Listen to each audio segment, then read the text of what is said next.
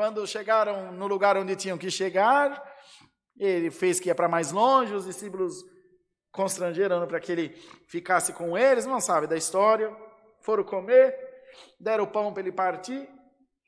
Quando ele partiu o pão, alguém olhou na maneira de partir o pão. Vê, irmão, que coisa.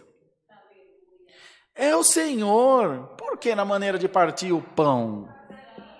Come o rico, come o pobre, Come o negro, come o branco, come o homem, come a mulher, come o crente, come o católico, come o ladrão da cadeia que está assistindo agora essa palavra lá no presídio. Vocês creem nisso? O mesmo pão da mão do mesmo Deus. Quem tem fome consegue enxergar a palavra de Deus.